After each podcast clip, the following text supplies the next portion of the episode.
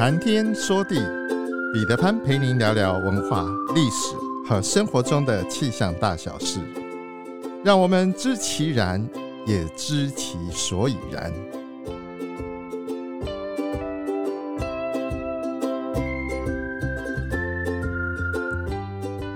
谈天说地，潘大刚空中与您相会。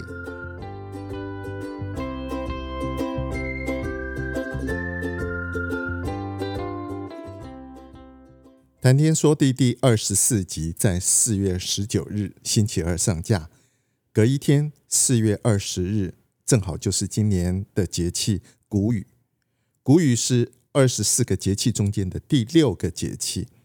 每一年太阳的位置到达了黄金三十度的时候，就是节气谷雨。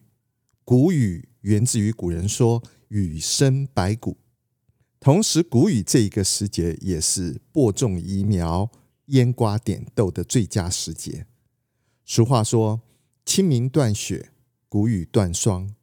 杨花柳絮随风舞，雨生百谷夏将至。”谷雨象征着春天已经进入了尾声，夏天已经就在墙角了。同时，谷雨这个节气的到来，意味着寒潮已经结束了，气温回升，有利于谷类农作物的生长。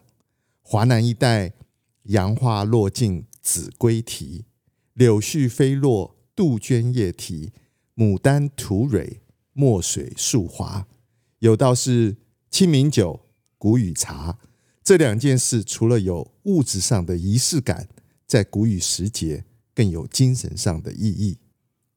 宋朝黄庭坚曾经写道：“花絮犹思三月侯，风吹雨洗一城花。”未知东郭清明酒，何事西窗谷雨茶？另外，宋朝的李全也曾经在《点绛唇》中间这样描述：“一朵千金，地成谷雨初晴后，粉脱香透，雅称群芳首。把酒题诗，遐想欢如旧。花知否？故人清瘦，常忆同携手。”古时候就把谷雨分称为三候，第一候平始生，进入谷雨，浮萍生长得很快，在池塘、小河、湖面上不难发现浮萍的种类和数量都有增多的情况。这个时候气温上升，雨量充足又及时，因此谷类作物茁壮成长，杨絮、柳絮四处飞扬。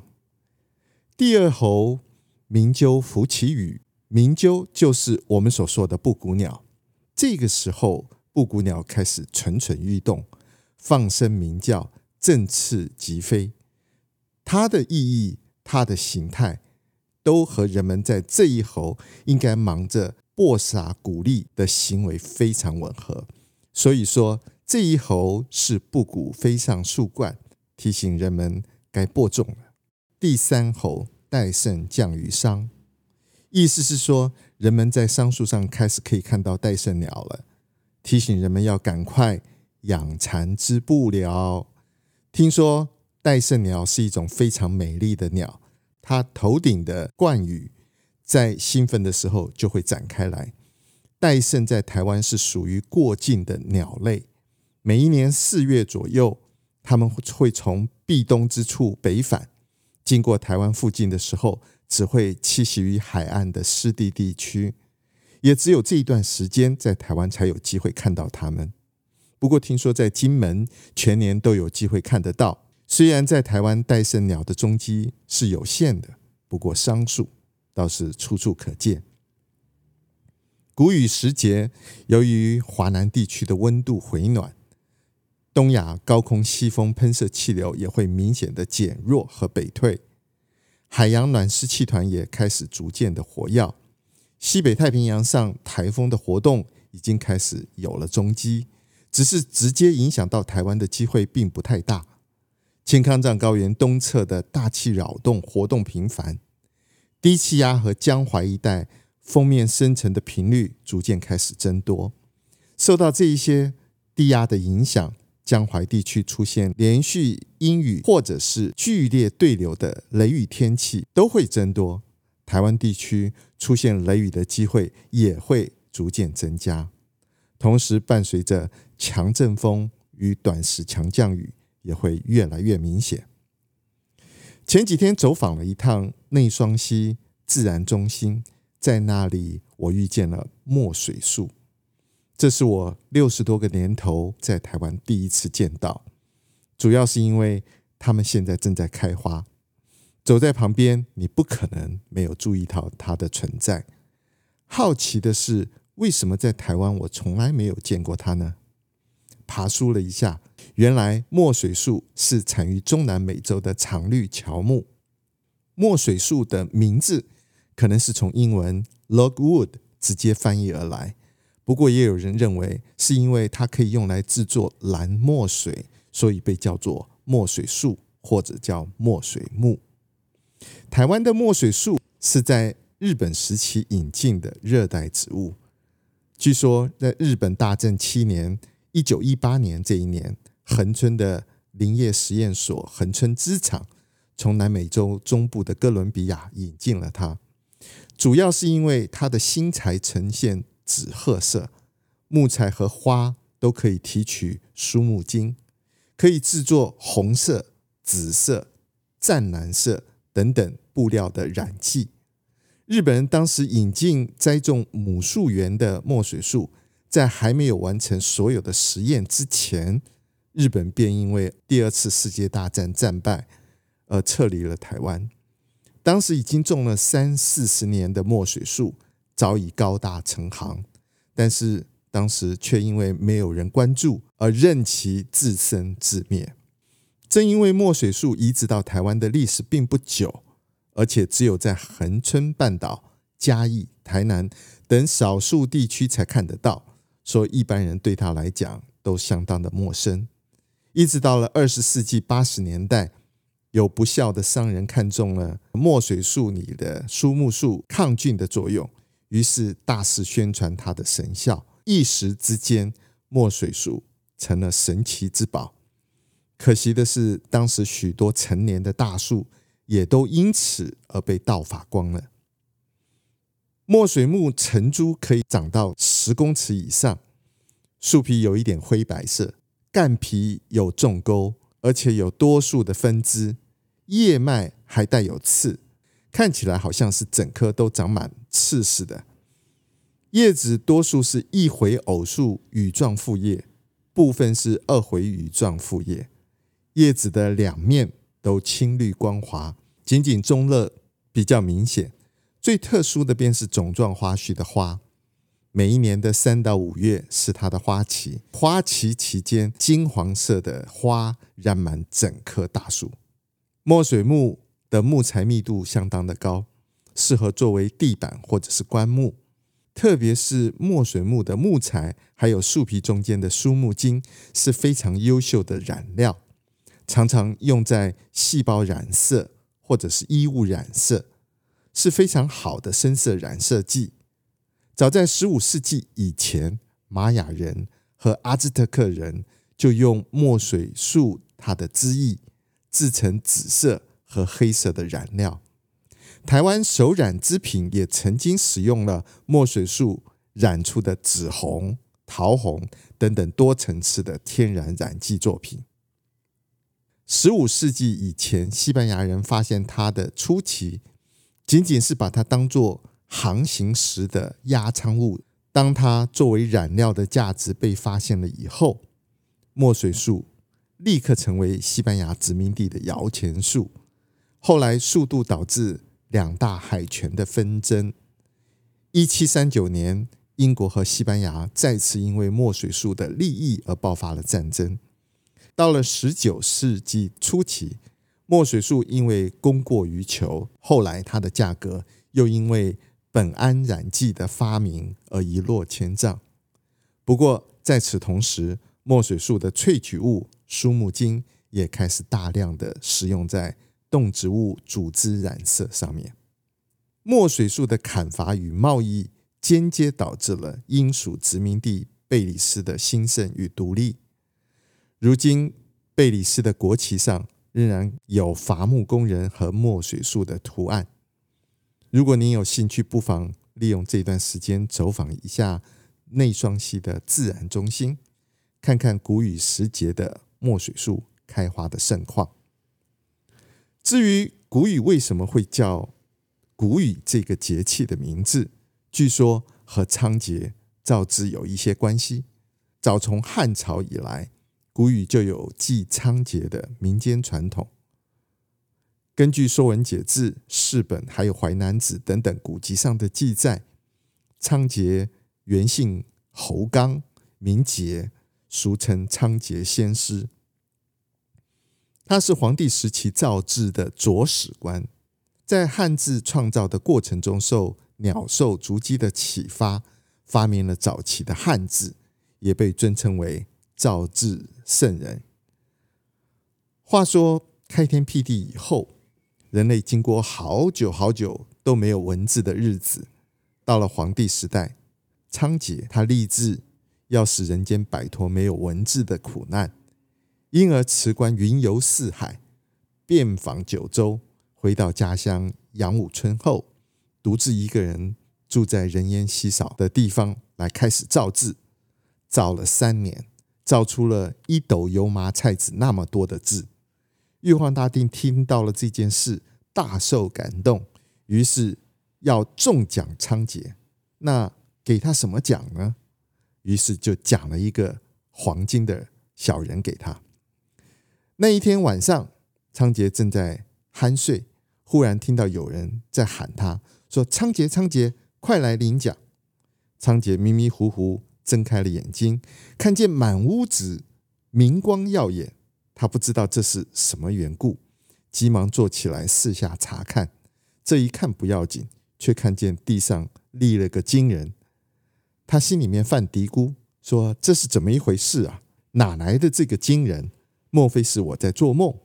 正想着想着，东邻西舍的公鸡开始啼叫了。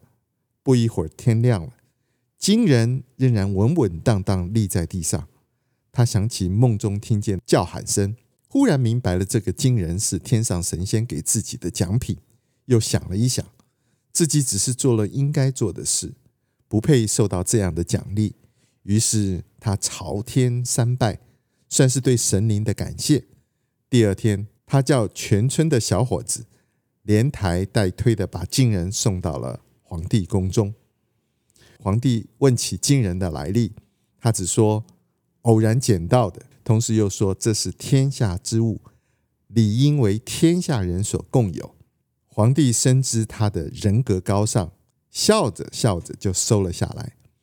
可是过了四五天，正当皇帝和群臣在观赏金人的时候，忽然飞来了一道霞光，金人就不见了。皇帝心里非常难受。却弄不清楚金人到底去了哪里，便派人去给仓颉报讯。仓颉这个时候正在酣睡，梦中又听到有人大喊：“仓颉，玉帝奖励给你的金人你不要，那你到底要什么？”仓颉在梦中说：“我想要五谷丰登，让天下的老百姓都有饭吃。”那个人又说：“好，我回去报告给玉帝，让他把金人收回去。”给你送些谷子来。听到这里，仓颉醒来了，一看窗外，只见满天繁星，知道自己又在做梦，也就没有再多想什么，又呼呼的入睡了。第二天天气晴朗，万里无云，仓颉正要出门，却看见满天落下了谷粒，那谷粒下下来比雨点还密，足足下了半个时辰，地上积了一尺多厚的谷粒。仓颉既奇怪又高兴，急忙跑出门去。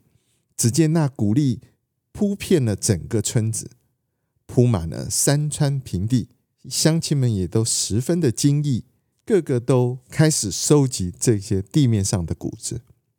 这个时候，仓颉忽然想起了梦中的情景，知道这个是玉皇大帝对自己的奖励，便急忙去报告给皇帝。他走到半路，碰见了皇帝派来的人，相互说明了情况之后，又一块儿去见皇帝。皇帝听了仓颉的一番报告之后，也深感这是仓颉的功劳，应该大力的表扬一下。于是他把下谷子雨这一天作为一个节日，就叫做谷雨节，命令天下的人每一年到了这一天都要歌舞狂欢，感谢上天。从此谷雨节便一直延续了下来。所以谷雨这一天也是祭祀仓颉的日子，同时也是谢天祈福、期待风调雨顺的一个日子。喜欢喝茶的人都知道，春茶是茶中之最，而谷雨茶又是春茶中的珍品。谷雨茶也就是雨前茶，是谷雨时节所采制的春茶。因为春季温度适中，雨量充沛，加上茶树经过半年冬季的休养生息，使得春茶滋味鲜活，香气宜人。真正的谷雨茶，就是谷雨这一天上午。所采的茶叶，所做的茶，才算是真正的谷雨茶。民间甚至于还传说，真正的谷雨茶能够让死人复活。当然，这只是传说。不过，可以想象，真正的谷雨茶在人们心中的分量有多高。茶农们那一天采来的茶所做好的茶叶，通常都是留起来给自己喝，或者是招待给客人。他们在泡茶的给你喝的时候，会颇为炫耀的说：“这是谷雨那一天所做的茶哦。”言下之意是，只有像您这样的贵客来了之后，我们才会拿出来喝的。另外，阳明山上这一段时间，老竹的香椿在惊蛰到谷雨之间会结籽，一束一束的香椿籽包在干燥的硬壳中。看起来好像是处理过的干燥花一样，样子十分美丽。谷雨前后也是香椿树芽萌发出嫩芽的时节，这个时候的香椿醇香爽口，营养价值非常高，所以有“雨前香椿嫩如丝”的说法。小时候，我的父亲在院子里种了一棵香椿，但是怎么都不觉得香椿是香的。倒是一种说不出来的特殊气味。据说北方有谷雨节气吃香椿的习俗，不过我倒是吃过香椿拌豆腐和香椿炒蛋，只能说顺惠兰植之方，众人之所好也。还傍亦有足臭之夫。谷雨前后也是牡丹花开花的时节，因此牡丹花也被称为谷雨花、富贵花。谷雨三朝看牡丹，谷雨时节赏牡丹的习俗已经流传了上千年。古时候的习俗，凡是有花的地方，就会有侍女来看花，也有在夜间垂目悬灯宴饮赏花的，号称为花会。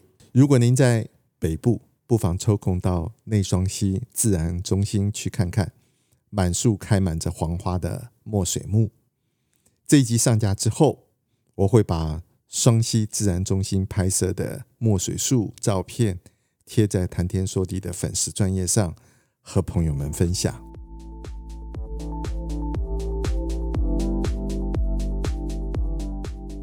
苍穹浩瀚，气象万千，月晕而风，础润而雨，见微知著。谈天说地，和您分享文化、历史和生活中的气象大小事。